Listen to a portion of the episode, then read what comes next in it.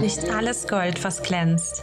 Euer Safe Space Podcast mit Wohlfühlfaktor, in dem wir gemeinsam auf die Ecken und Kanten des Lebens schauen und ich euch mit auf meine Reise in das Musikbusiness nehme. Und damit sage ich herzlich willkommen. Ich bin Doré, Sängerin und Songwriterin und freue mich, dass du da bist.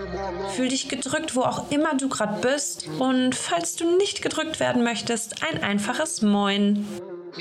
Hallo, hallo zu Folge Nummer 6, Frühjahrsputz in deinem Umfeld. In der letzten Folge haben wir über das Thema innere Dämonen gesprochen und heute möchte ich mit euch mal auf das Thema Frühjahrsputz schauen aber nicht so, wie ihr den Frühjahrsputz jetzt normal betreiben würdet, sondern wir schauen uns mal das eigene Umfeld an. Ihr kennt doch sicher alle den jährlichen Frühjahrsputz, bei welchem ihr die Couch von der Wand zieht und den Dreck des ganzen Jahres beseitigt, den Kleiderschrank mal wieder ausmistet, alle Türrahmen richtig sauber putzt und vielleicht auch auf den Küchenschränken einfach mal wieder wischt. So, was man halt alles so sehr, sehr selten erledigt. Es gibt natürlich auch die Putzwütigen unter uns, die das mit Sicherheit regelmäßig machen. Ähm, aber in der Regel geht es einfach im Alltag unter oder es wird gar vergessen. Ein Frühjahrsputz macht frei und man fühlt sich selbst danach einfach gestärkter und irgendwie sortierter. Geht zumindest mir immer so. Wenn es in meinem Kopf zum Beispiel chaotisch ist, ähm, dann hilft mir oft einfach aufzuräumen zu Hause. Dann projiziere ich quasi die innere Unordnung auf mein Außen und kann wenigstens da ein bisschen für Ordnung schaffen. Wenn du ähm, anfängst in deinem Leben neue Ziele zu setzen, zu fokussieren, dich zu verändern, zu wachsen, an dir selbst zu arbeiten, dann verändert sich nicht nur etwas in dir, sondern der komplette Blick für deine äußere Welt ändert sich ebenfalls. Du fängst an, viel sensibler wahrzunehmen, wie dich dein Umfeld behandelt und ob es dir tatsächlich auch gut tut. Was ich gemerkt habe in den vergangenen Jahren, dass wenn du dich weiterentwickelst und Dinge tust, die dich meistens genau, ähm, also dass dich genau dabei die Menschen nicht dabei unterstützen werden, die dir oftmals am nächsten stehen. Du merkst genau dann, wenn du wächst und dein Wachstum auch nach außen trägst, dass du viele Menschen hinter dir lässt, weil sie etwas an deinem neuen Auftreten vielleicht triggert oder weil sie es nicht gewohnt sind von dir, dass du Grenzen setzt und dich einfach auf dich selbst fokussierst. Wenn du anfängst, an deinen inneren Wunden zu arbeiten, und damit meine ich ähm, die innere Kindheilung, also sich damit zu beschäftigen, welche Glaubenssätze sind in mir verankert. Beispielsweise, ich bin nicht gut genug, ähm, ich muss immer der Beste sein, die sich also negativ auf mein heutiges Leben auch auswirken. Dann fängst du nämlich nicht nur damit an, an dir selbst zu arbeiten, sondern mit jedem heilenden Teil von dir merkst du auch immer mehr, wer in deinem Umfeld selbst viel mit seinem inneren Kind zu kämpfen hat und deshalb vielleicht auch viele Dinge einfach auf dich projiziert und auf das, was du tust oder sagst. Oder du merkst, dass viele Menschen um dich rum deine Gutmütigkeit und dein Helfersyndrom, was du vielleicht einfach hast, komplett ausnutzen oder ausgenutzt haben. Und da sind wir zum Beispiel auch bei dem Thema Frühjahrsputz in deinem Umfeld. Also nachdem ich für mich entschieden habe, mich tiefgründig mit meinem inneren Glaubenssätzen zu beschäftigen und ähm, auch damit, also mit meiner Kindheit und meiner Jugend, habe ich einfach gemerkt, wie viele Knoten bei mir nach und nach geplatzt sind. Ich habe aber auch angefangen, Menschen anders wahrzunehmen, also mein komplettes Umfeld anders wahrzunehmen. Es gibt Menschen, von denen du glaubst, dass sie nah bei dir sind und du quasi sehr, sehr eng mit ihnen bist. Bis du merkst, dass diese Menschen aber niemals diejenigen sind, die dich in deinem Erfolg tatsächlich unterstützen. Es sind eher diejenigen, die nah bei dir sind, wenn sie selbst an einem Tiefpunkt stehen und Rat und Seelsorge oder Aufmerksamkeit haben möchten. Sie sind nah bei dir, wenn sie sich von ihrem Außen nicht gesehen oder gehört fühlen und sich Gehör genau bei dir verschaffen wollen. Sie sind nah bei dir, wenn sie bei anderen angeeckt sind und sich quasi bei dir ausheulen möchten. Aber sie sind nicht diejenigen, die deine Hand halten, während du auf dem Weg zum Erfolg bist. Sie sind seltsamerweise nicht diejenigen, die dir zuhören, wenn es dir nicht gut geht. Sie sind aber auch nicht diejenigen, die dir zu deinem Erfolg gratulieren oder dich eventuell auch noch pushen möchten, damit du es noch weiter schaffst. Ja, es gibt sie auch heute noch, die Menschen, die es dir tatsächlich nicht gönnen, dass du eventuell weiterkommst als sie selbst. Das heißt nicht, dass sie böse Menschen sind, schlechte Menschen sind. Es liegt vielleicht einfach daran, weil sie selbst viel mit sich zu kämpfen haben. Aber anstatt, wie ich es früher zum Beispiel oder sogar noch vor ein paar Monaten getan hätte, mich darüber aufzuregen, akzeptiere ich das einfach für mich weil ich dabei, ähm, weil ich einfach dabei bin, meinen eigenen Seelenfrieden damit zu finden. Also es liegt nicht immer an mir selbst, sondern auch oft in meinem Außen. Es liegt nicht in meiner Macht, das innere Kind der Menschen um mich herum zu heilen. Entweder tun sie es selbst und erkennen es selbst, oder wenn ich merke, dass diese Menschen mir eher Kraft rauben, als mir Kraft zu schenken und mich zu unterstützen, dann lasse ich sie gehen. Wie ging dieser schöne Spruch noch? Reisende soll man nicht aufhalten. Und so ist es. Möchtest du teilhaben an meinem Leben? Dann aber bitte mit Vollgas und Hand in Hand. Und wenn nicht, dann ist da hinten eine Tür, durch die du gekommen bist. Und da darfst du auch ganz gerne wieder draußen nach draußen gehen. So. Ja, gerade meine Generation ist dabei, viel an sich zu arbeiten und an seinen eigenen Traumata oder Glaubenssätzen. Das habe ich ja beim letzten Mal schon angesprochen. Obwohl ich oftmals merke, ähm, dass es auch gerade die sind, äh, also eher diese Rebell rebellischen Typen, die früher auch damit beginnen zu erkennen, dass sie endlich heilen wollen, dass sie nicht immer weiter das ganze Leben lang Rebell sein möchten und dass sie nicht immer gegen alles und jeden ankämpfen wollen. Ich sag euch eins, das ist unfassbar anstrengend, immer gegen Mühlen angehen zu wollen. Wirklich, ich habe es jahrelang getan. Ich wollte immer, dass mein Gegenüber erkennt und versteht, was ich sehe. Dabei muss das einfach jeder für sich selbst verstehen.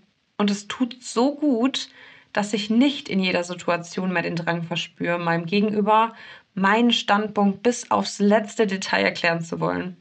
Ich glaube, das hat echt in den letzten Wochen bei mir nochmal so richtig Klick gemacht.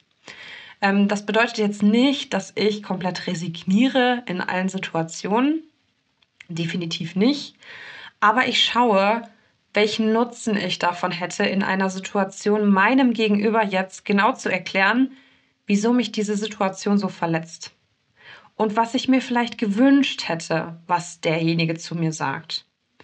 Ich frage mich dann auch immer, ist der Mensch gerade in der Lage, dass er diesen Standpunkt überhaupt versteht?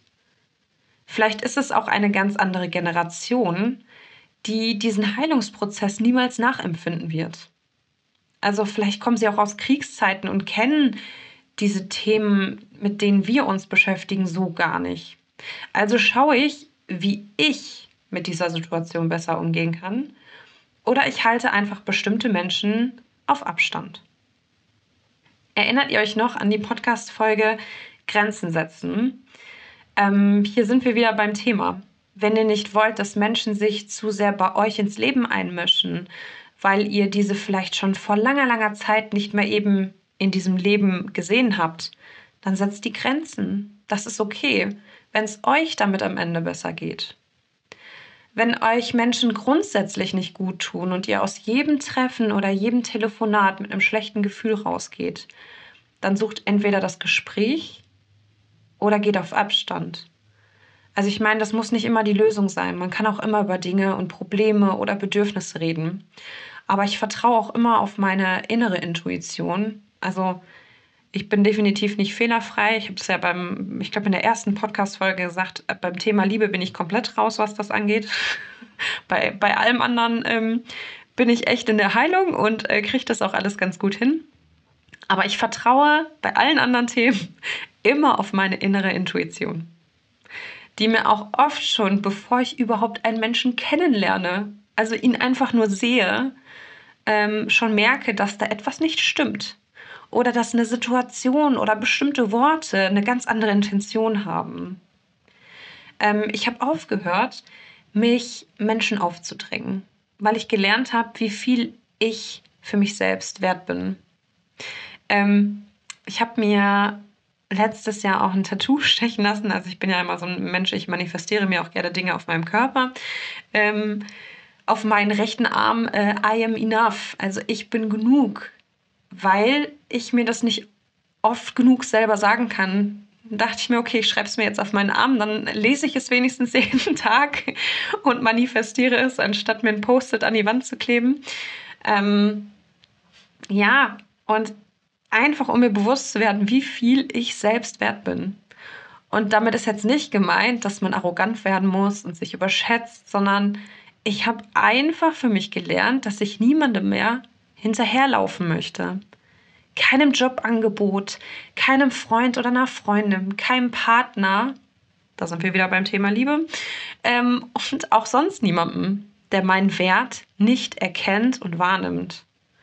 Ähm, wie oft habe ich in Jobs um bestimmte Rückmeldungen zu verschiedensten Themen einfach immer wieder gefragt und gebettelt und gewartet und wurde dann auf die Warteliste gestellt und irgendwelche Ausreden, warum es noch keine Antwort gibt, wie auch immer.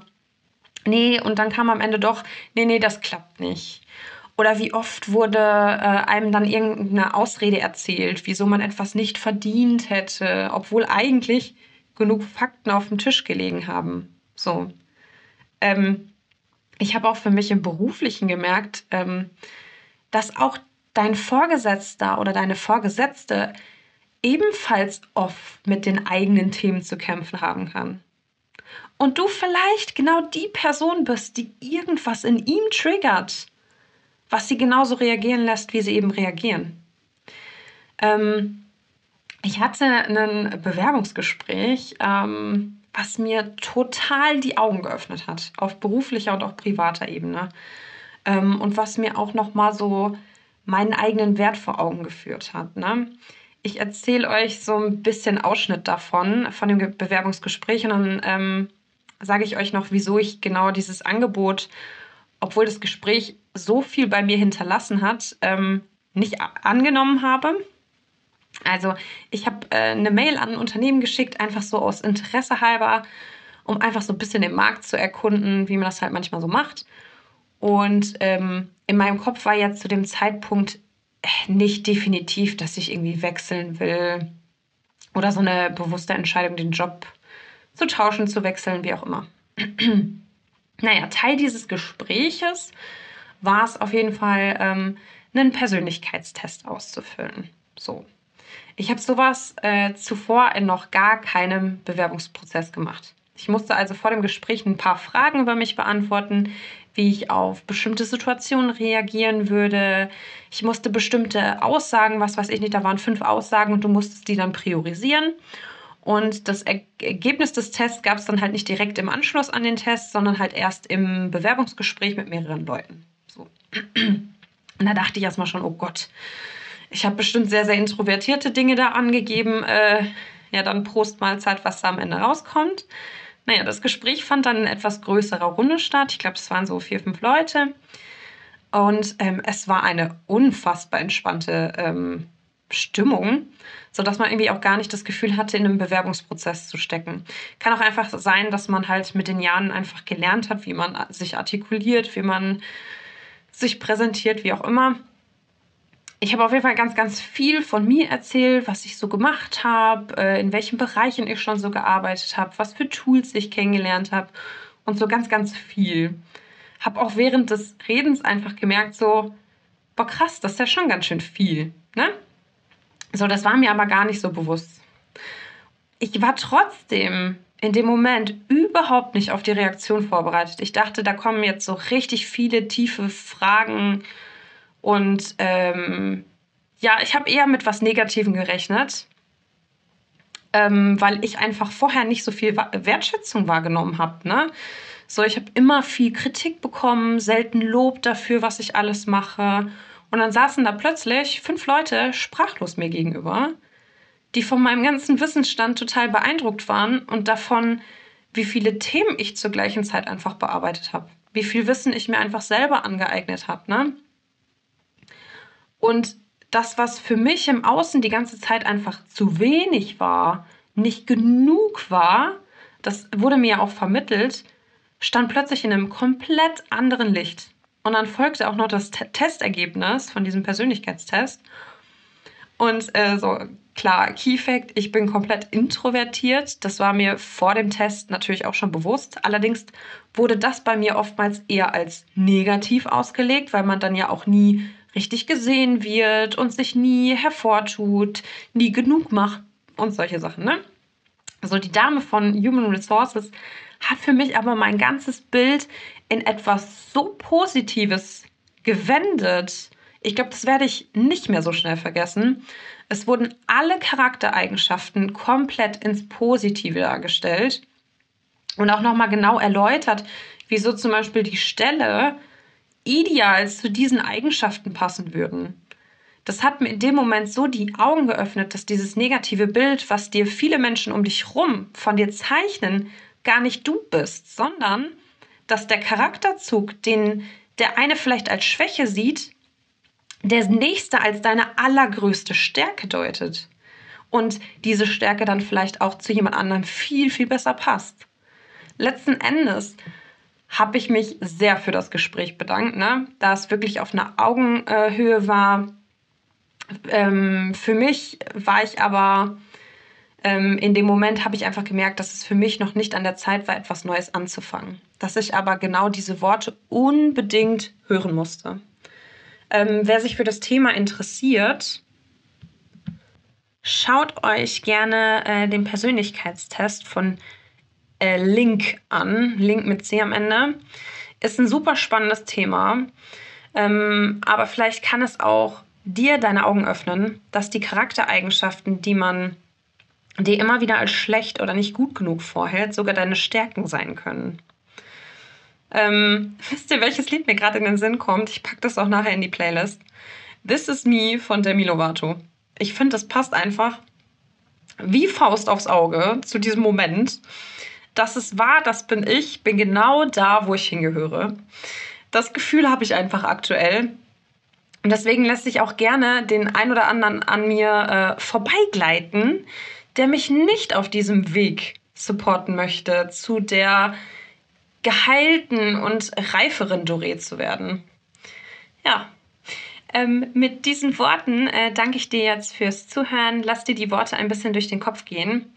Und vielleicht hast auch du Charaktereigenschaften, die dich genau zu dem besonderen Menschen machen, der du eben bist. Und vielleicht musst du auch genau das hier gerade hören. Du bist genug und genau so richtig, wie du bist. Mit all deinen Ecken und Kanten. Bis nächste Woche, deine Doree.